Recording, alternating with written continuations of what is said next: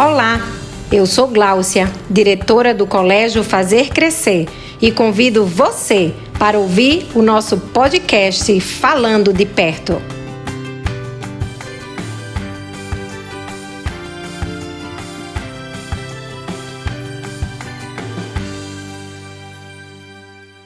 Meu nome é Laís, sou assessora de comunicação do CFC e hoje eu trago uma novidade para vocês. Em comemoração aos 35 anos do colégio, nós estamos lançando o podcast Falando de Perto. É mais uma ferramenta que chega com o objetivo de aproximar as famílias da escola, de transmitir conhecimento e de falar das inovações que todos os dias surgem no CFC. Neste primeiro programa, nós vamos conversar com as educadoras Roberta e Thaís Bento, mãe e filha, fundadoras do SOS Educação, que vão falar sobre as seis habilidades na rotina familiar. Vamos ouvi-las? Durante a nossa live, já no fim da nossa conversa, né, na live que vocês fizeram, é, vocês falaram sobre as seis habilidades, que também chamaram de seis pontos na rotina. O assunto gerou grande interesse dos pais. Por isso a gente tá, a gente gostaria, Roberta e Thaís, de começar relembrando essas seis habilidades e de aprofundar um pouco mais no que vocês chamaram de técnicas para implantar essa dinâmica, na, na, na implantar a, as técnicas na dinâmica familiar. Tá bom. É, bom, seis, esses seis pontos na rotina da família, é, muitos deles não são diretamente relacionados com a hora dos estudos, mas o impacto que eles têm no desempenho, no aprendizado da, das crianças e adolescentes é muito grande. Então, quando ao longo da semana esses seis pontos estão presentes no dia a dia da família, a chance de um envolvimento maior com o processo de aprendizagem, de, da rotina da família ficar mais leve, é gigantesca. O primeiro ponto é a hora de ir para a cama, que é muito importante que os filhos tenham uma noite completa de sono, para eles terem um dia seguinte tranquilo em questão de aprendizagem. Durante é, uma noite completa de sono, o cérebro faz vários processos de limpeza, de autolimpeza, em que ele se livra de toxinas e coisas que ele produz durante o dia. E assim, depois de uma noite bem dormida, a gente acorda com o cérebro pronto para aprender, raciocinar, se concentrar. E aí a forma de estabelecer dentro da rotina essa hora de ir para a cama é, no caso de crianças ainda muito pequenas que estão na educação infantil, o pai e a mãe precisam definir que horário é esse e entre 40 minutos, meia hora antes, já começar a, a, a deixar a casa mais tranquila para favorecer é, o momento em que a criança vá para a cama, mesmo que ainda não esteja com sono, mas consiga é, relaxar e em pouco tempo, depois de alguns dias, esse horário que a criança foi para a cama se torna a hora de dormir. Por isso que a gente até coloca esse ponto como hora de ir para a cama, não hora de dormir. Porque normalmente a hora de dormir, é, se o pai foca nisso, já vai ser um momento que o filho já está esgotado, porque eles ficam lutando contra o sono. E aí, quando os filhos vão dormir, os pais já estão esgotados também. E no caso de crianças já um pouquinho maiores e adolescentes, o, o pai e a mãe precisam combinar com esse filho qual vai ser esse horário de ir para a cama e garantir que ele seja que ele seja cumprido, apesar de qualquer é, cara feia, ou que o filho no começo é, tem alguma resistência, mas o combinado, bom, então combinamos que nove e meia vai para a cama. Quando for nove horas é hora de começar, desliga tudo, pode conversar, pode ouvir música leve, pode ler um livro, só não pode ficar navegando na internet, porque isso vai é, gerar um super estímulo no cérebro que acaba a criança ou adolescente sempre dormindo tarde demais. E tem a questão de fazer o combinado com os adolescentes, né? Do horário. Sim, então, quando a criança mais velha pode combinar esse horário e fazer cumprir. E aí, normalmente, a gente fala para os pais, na hora desse combinado, é, falar um horário bem mais cedo do que eles gostariam que o filho dormisse e, e, e falarem que horas você acha que você devia dormir. E aí encontrar um meio termo entre esse horário mais cedo que os pais falaram e o horário que o filho falar. É, se, se por exemplo, a mãe e o pai pode chegar e falar, olha, meu filho, a partir de hoje, você vai dormir. Vamos combinar um horário que você vai dormir a partir de amanhã.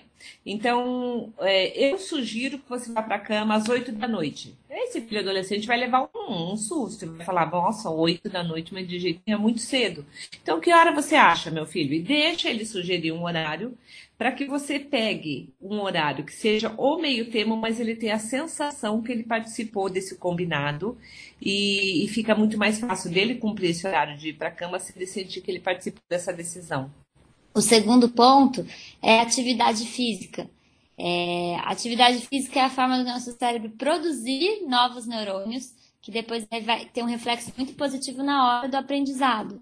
Então, é, a nossa sugestão é que pelo menos duas vezes por semana a atividade física esteja presente na rotina das crianças e adolescentes.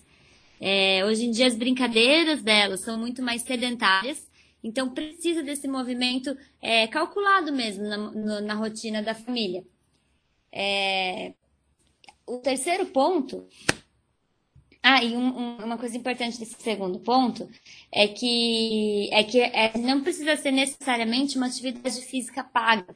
Pode ser, não precisa ser uma aula de alguma coisa, pode fazer uma caminhada, andar de bicicleta. E esse, esse aspecto, assim como esses seis pontos que nós estamos colocando aqui agora, não é uma questão de perguntar para a criança, ah, você quer fazer uma atividade física, você quer caminhar hoje?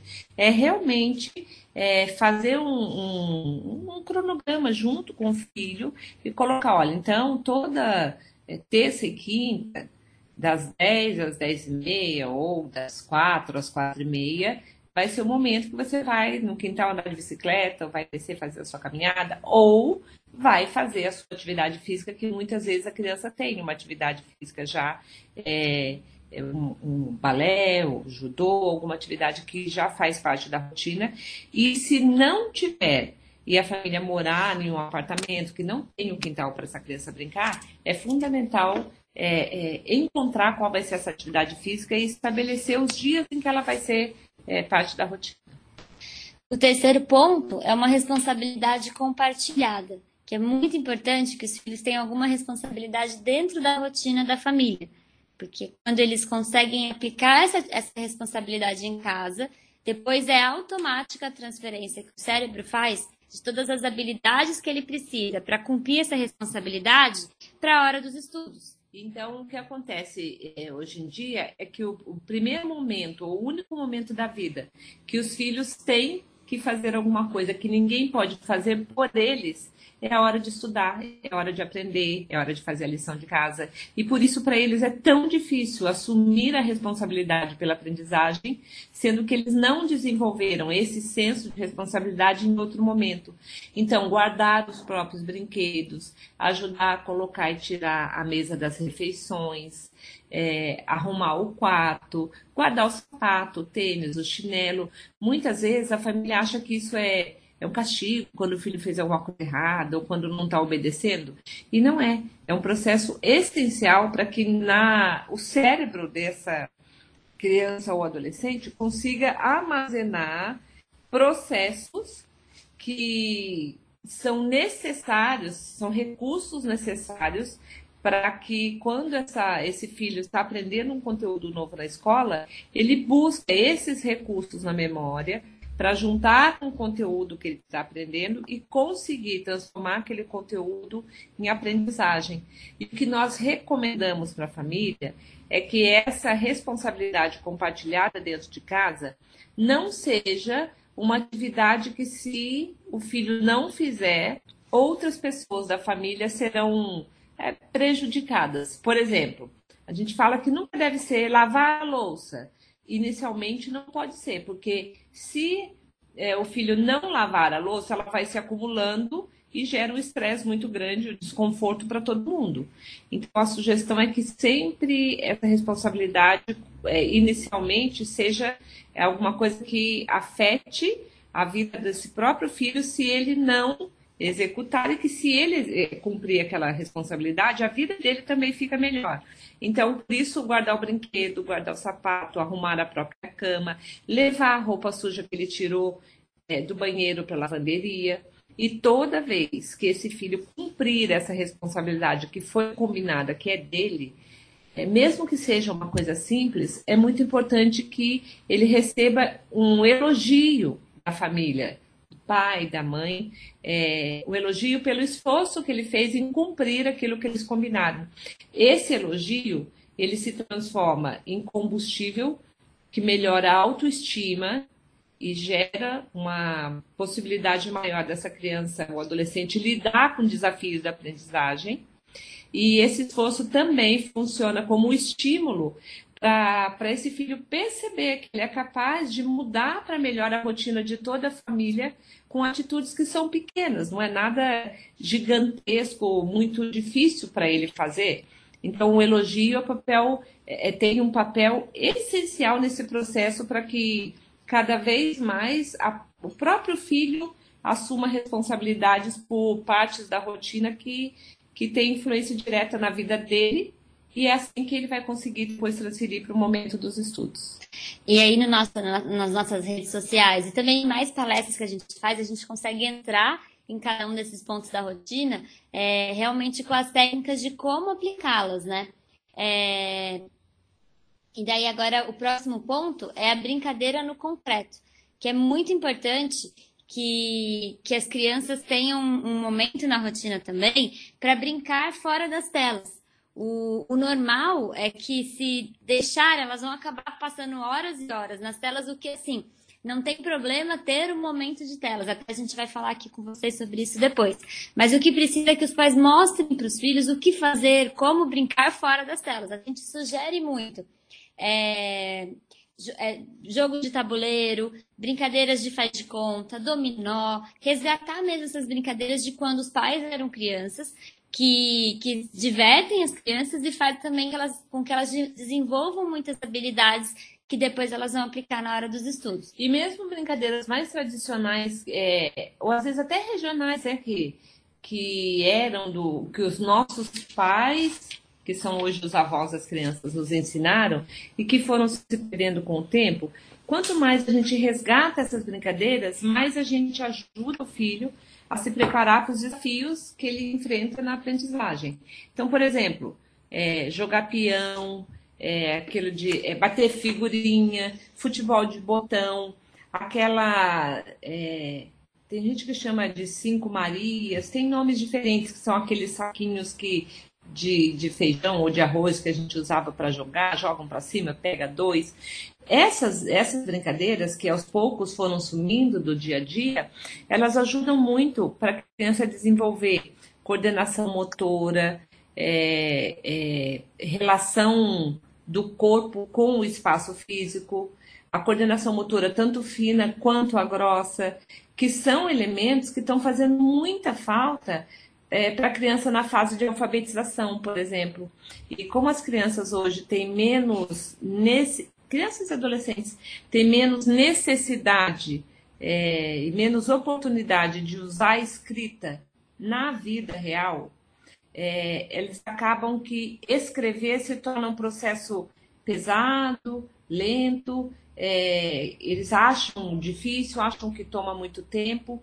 E, e uma maneira de a gente ajudar, tanto na alfabetização quanto para os anos seguintes, para que essa, esse processo de escrita seja parte da vida e seja mais leve, é trazendo essas brincadeiras de volta. Porque, assim, nossa, nossa família não tinha, é, não sabia, não tinha consciência do quanto essas brincadeiras estavam nos preparando para que a gente conseguisse lidar de forma positiva com esses desafios da aprendizagem que hoje especialmente hoje, enquanto a gente vive com as crianças aí tendo que enfrentar é, a, a, sala de aula, vindo para dentro de casa, perdendo aqueles momentos da escola que também é, são, são criados para desenvolver essas habilidades de coordenação motora, por exemplo.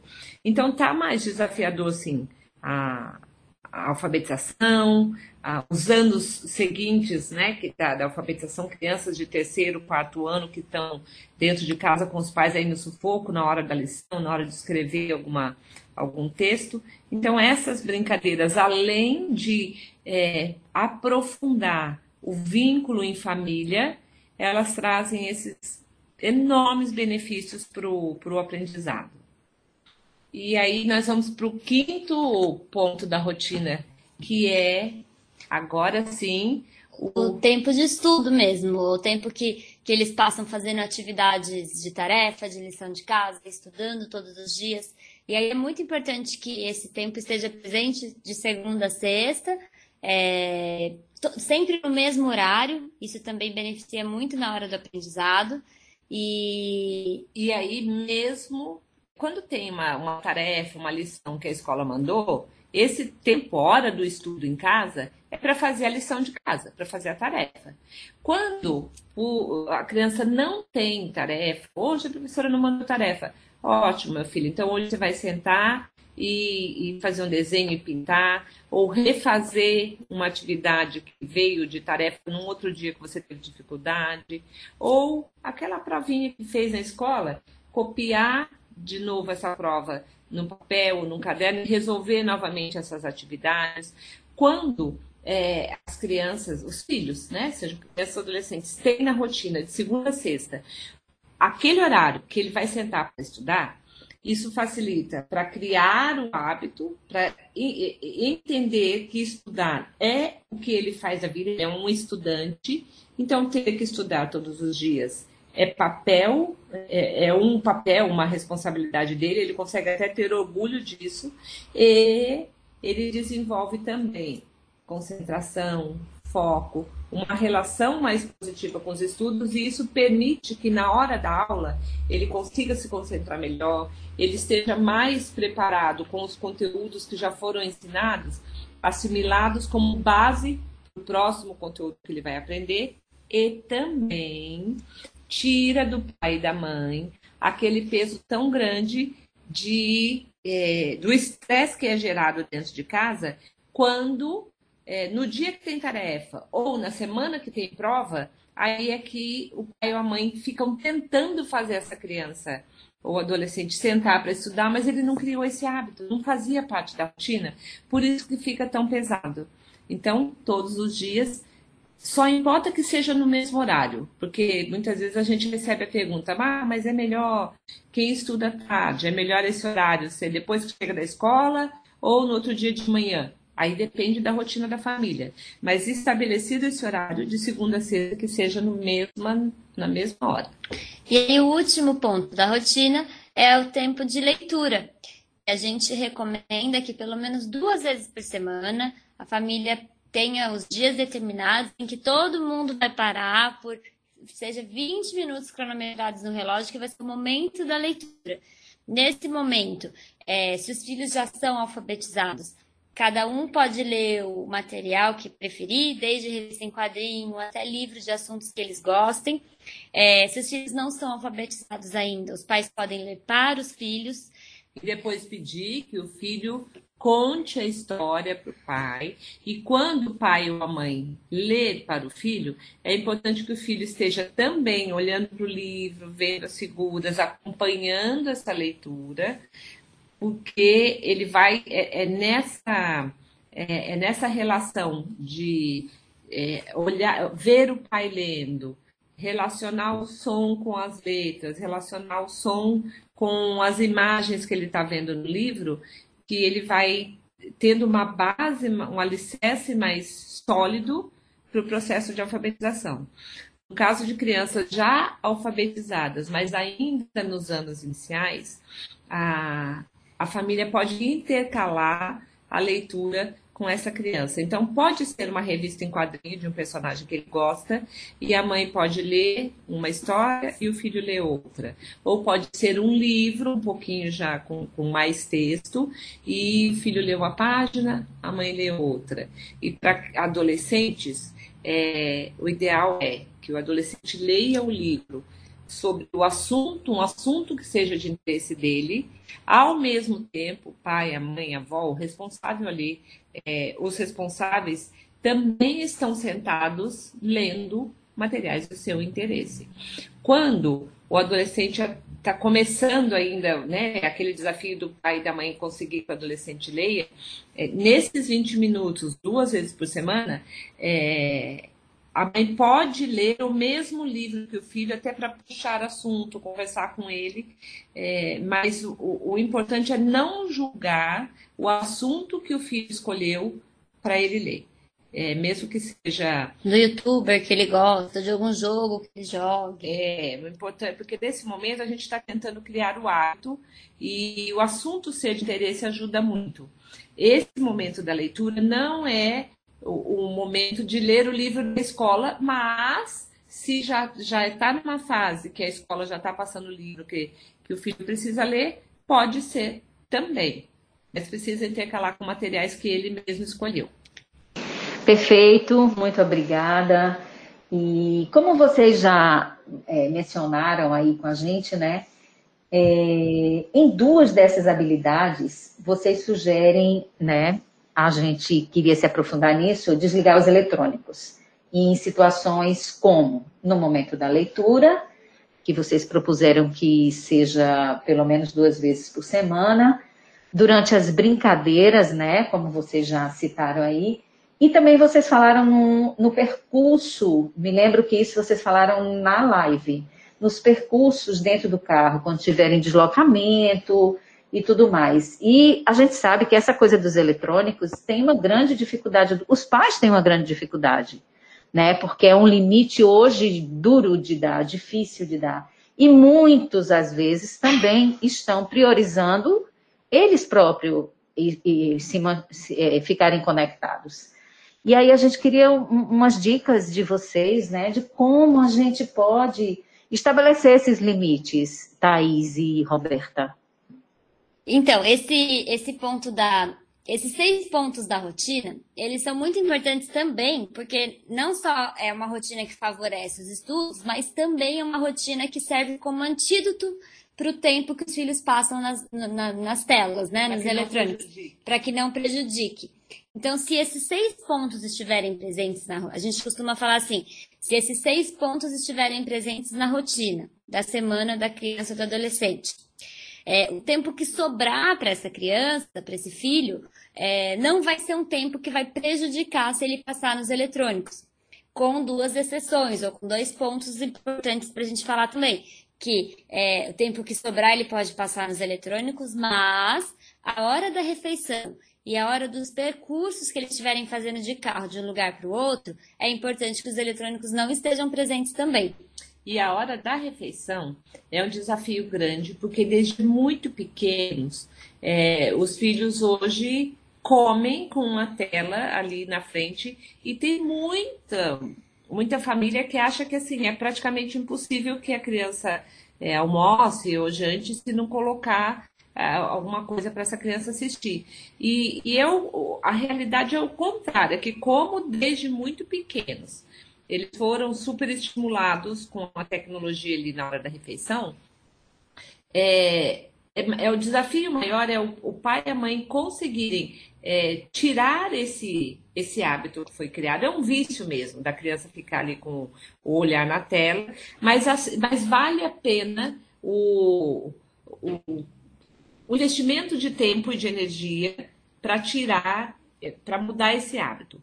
Porque quando a criança come é, conversando, prestando atenção é, no que ela está comendo, na, no que está acontecendo ao redor dela, com, tendo uma relação ali mais saudável, tanto com a comida quanto com o ambiente em que ela está no momento que ela está comendo, ela consegue é, desenvolver é, habilidades como paciência, capacidade de lidar com a frustração, o respeito às outras pessoas que estão no entorno, é, a, a, percepção é, do tempo, porque o que acontece hoje é que se você, quando uma criança senta na mesa e já põe uma tela ligada na frente dela, ela não, não enxerga mais nada que está acontecendo ao redor. Então ela perde totalmente a noção de que é, quando ela está no restaurante, por exemplo, da hora que senta na mesa, a mesa, até que o garçom tira o pedido, ele vai buscar, coloca os pratos, coloca o talher, traz a comida. Tudo isso leva um tempo. Só que esse tempo desaparece. Tanto é para a gente adulto conseguir ter a sensação do que acontece com a criança, é só a gente pensar o que acontece quando a gente atende, por exemplo, uma chamada telefônica é, mesmo que seja no viva voz do carro, você está dirigindo e você atende o telefone e você vai conversando com, com quem te ligou e de repente você chega para onde você onde você estava indo e você leva um susto que você fala assim, nossa, mas eu não vi esse percurso, porque realmente a gente se não percebe o quanto a gente fica conectada com o que a gente está vendo, ou ouvindo, ou assistindo na tecnologia. E, e aí essa, é, como a criança é meio que é abduzida ali pelo que ela está vendo na tela, ela acaba não aprendendo a lidar com esse tempo de espera que faz parte do dia a dia de, da vida no mundo real. A gente sempre tem que esperar até que a comida esteja no prato, a gente tem que ter a paciência de comer, porque leva um tempo para a gente comer também. E ao ter todos esses espaços, esses períodos de tempo é, disfarçados ali pela, pelo tempo que eles ficam assistindo a, a, a tela, eles não desenvolvem, então, essas habilidades essenciais para que eles consigam assistir uma aula, escrever um texto, entender, é, é, ouvir a explicação de um conteúdo que a professora está fazendo, e é assim que eles vão desenvolvendo uma relação muito negativa com os estudos, porque a aprendizagem vai sempre requerer uma capacidade de foco, de atenção, de fazer uma coisa só de cada vez, e a gente não consegue desenvolver essa habilidade na hora que a gente precisaria aplicar, que é a hora da aula. Então, a hora da refeição, sem tela, ajuda no desenvolvimento de várias habilidades que é, são essenciais para o aprendizado e para os relacionamentos sociais também. No percurso de casa para a escola, para a casa da avó, para qualquer lugar que, você, que, que a família esteja indo, é quando a criança precisa dessa oportunidade para enriquecer a memória de fatos, que é a memória que armazena tudo que ela vê, é, ouve, é, conversa, aprende no ambiente em que ela, dos ambientes em que ela convive. Então, enquanto está indo para a escola, olhar os prédios, os outdoors, as pessoas andando na rua, o, o trânsito, os meios de transporte, tudo isso é oportunidade de enriquecimento da memória que será usada no processo de aprendizagem depois. De novo, quando a criança vai assistindo alguma coisa na tela, ou o adolescente vai com fone de ouvido dentro do carro, além de gerar um distanciamento muito grande na relação com o pai e com a mãe, também tem esse, esse, essa, agravante. esse agravante dele ser abduzido no espaço e no tempo e depois não ter essa habilidade que ele precisa para lidar com, com questões da vida real, de relacionamento e de aprendizado na escola. É incrível, né? Como todos os nossos sentidos, como a tela, ela de fato rouba todos os nossos sentidos do mundo. A gente, seja na mesa, seja dentro do carro, seja num diálogo, quando a gente se volta para a tela, a gente deixa de escutar o mundo, deixa de ver o mundo, deixa de sentir o mundo, até de saborear uma comida, porque você está tão concentrada na tela que você deixa de saborear uma comida. Mas enfim, muito obrigada. E eu queria que vocês fizessem tipo um spoiler, né? Um breve resumo do livro de vocês, né? Que socorro, meu filho não estuda. Para os nossos pais, para as nossas famílias CFC, para a gente poder, é, digamos, degustar um pouco dessa leitura, Roberta e Thaís. Obrigada. Tá, vamos lá. É, bom, o livro ele surgiu com, com o objetivo de, de, de reunir respostas para os principais pedidos de socorro, pedidos de ajuda que a gente sempre recebe das famílias. A gente tem um ranking dos pedidos de ajuda que a gente mais recebe. E esse ranking, é, apesar de variar, o primeiro, o segundo lugar é, variarem de, de cidade para cidade, de estado para estado, de faixa etária, de filhos, o, os, os, pedidos de socorro continuam os mesmos. Os oito, seis ali mais pedidos são sempre os mesmos. E o campeão sempre é o socorro, meu filho tem preguiça de estudar, ou o meu filho não se interessa pelos estudos. E aí o que a gente mostra no livro é como que esse, esse pedido de socorro ele é só um sintoma de outros pontos que estão acontecendo na rotina que precisam ser ajustados. E a gente sempre mantém essa mesma linguagem simples, direta, prática que a gente está usando para falar aqui com vocês, porque o nosso embasamento teórico vem de tudo que nós estudamos a vida inteira, na área de educação, os cursos que nós fizemos na área de neurociência, cursos que nós fizemos na área de aprendizagem baseada no funcionamento do cérebro. Porém, nós fazemos questão de colocar as estratégias, as dicas muito práticas para que a família consiga ler e falar: ah, isso aqui eu consigo fazer aqui em casa amanhã. Então, não tem nunca uma sugestão de alguma coisa é, muito é, difícil ou que, o, que a família já não tenha os recursos necessários dentro de casa para fazer esses ajustes. E aí alguns outros pedidos de socorro são é, socorro, meu filho não se concentra, é, tem também os socorro, eu já tirei tudo do meu filho como castigo, então ele já ficou sem celular, sem computador, sem videogame, ele continua indo mal na escola, ou ele continua fazendo as coisas que ele não devia fazer.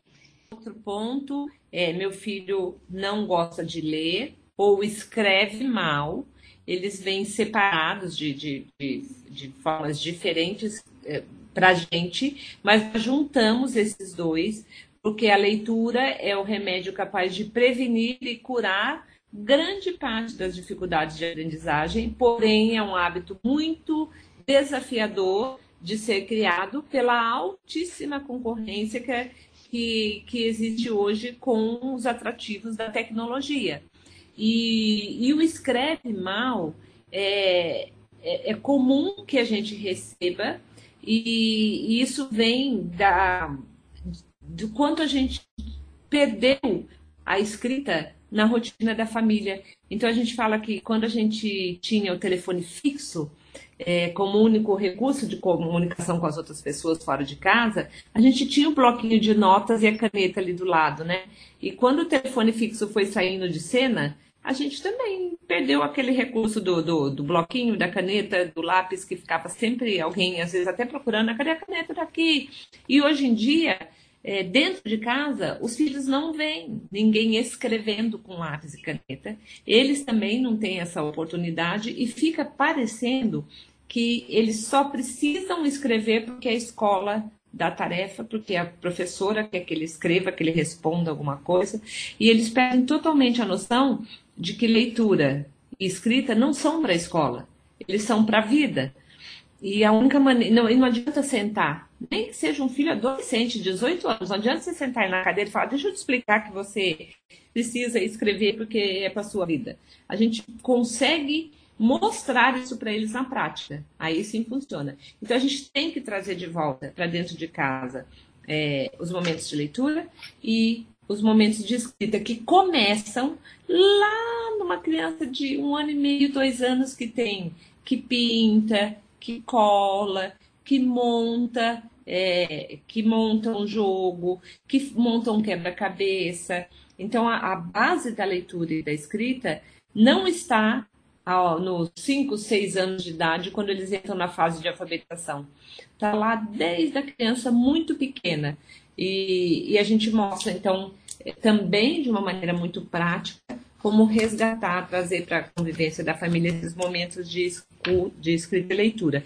E como todas as dicas que nós damos, elas têm o, a gente mira na relação positiva dos filhos com os estudos, mas nós sempre pegamos como base a convivência em, família e a rotina dentro de casa. Então, nós também recebemos muito é, das famílias pedidos de ajuda como é, meu filho nunca me escuta.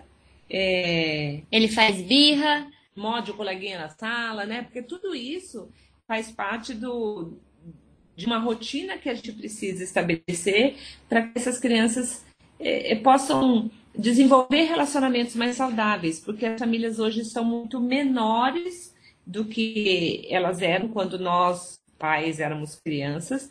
Então esses filhos, eles crescem num ambiente em que eles têm pouco desafio de convivência com outras crianças de idade próxima e pouco desafio de conquistar a atenção do pai e da mãe, de esperar até que chegue a vez dele poder tomar o banho, usar o banheiro, ou ter a, a, o pai ali ouvindo o que ele tem que falar. Então, toda, toda a mudança que a gente sofreu na sociedade, inclusive das famílias indo morar longe do, dos seus parentes, né? Que antes era assim, muitos bairros em, em cidades, em, mesmo cidades grandes, os bairros têm um, um, um, nome que muitas vezes remete à família que fundou aquele bairro e que ali os filhos, os netos, os bisnetos foram crescendo e todo mundo morando muito perto.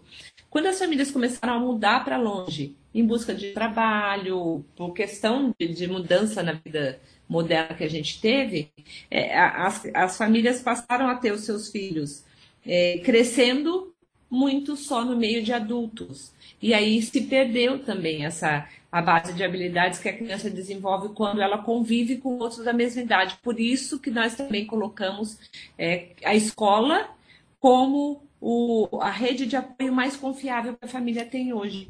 Porque é na escola que as crianças têm a oportunidade de conviver com, com outras crianças ou adolescentes da mesma idade, que nós convivíamos com irmãos, com primos, com vizinhos, porque a gente brincava na rua.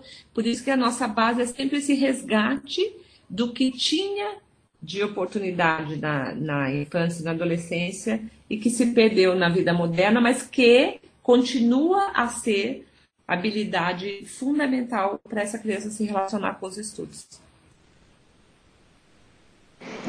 Roberta e Thaís Bento, mãe e filha, educadoras, fundadoras do SOS Educação.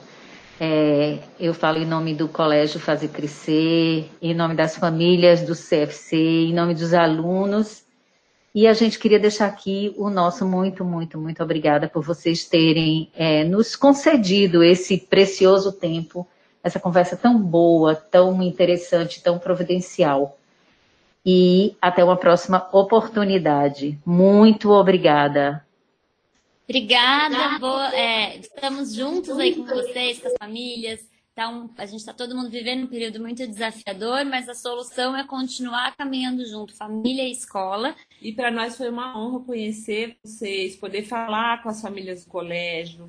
É, porque nós realmente acreditamos, assim, pela própria história de vida que a gente tem, num poder muito grande que, que a escola tem, é, principalmente quando a família faz essa parceria com a escola, com o objetivo de, de conduzir né, essas crianças e adolescentes para um futuro em que eles vão poder realmente decidir o que eles querem fazer, que, que mundo eles querem, em que mundo eles querem viver, mas essa base de uma escola como a que vocês oferecem é, para os alunos e para as famílias é fundamental. Então, nós estamos muito felizes por termos recebido o convite, por termos falado com as famílias e por termos conhecido vocês que fazem um trabalho tão lindo. Então, um beijo para vocês. Estamos sempre aqui. Obrigada. Até logo. FC Smart é investir em aprender.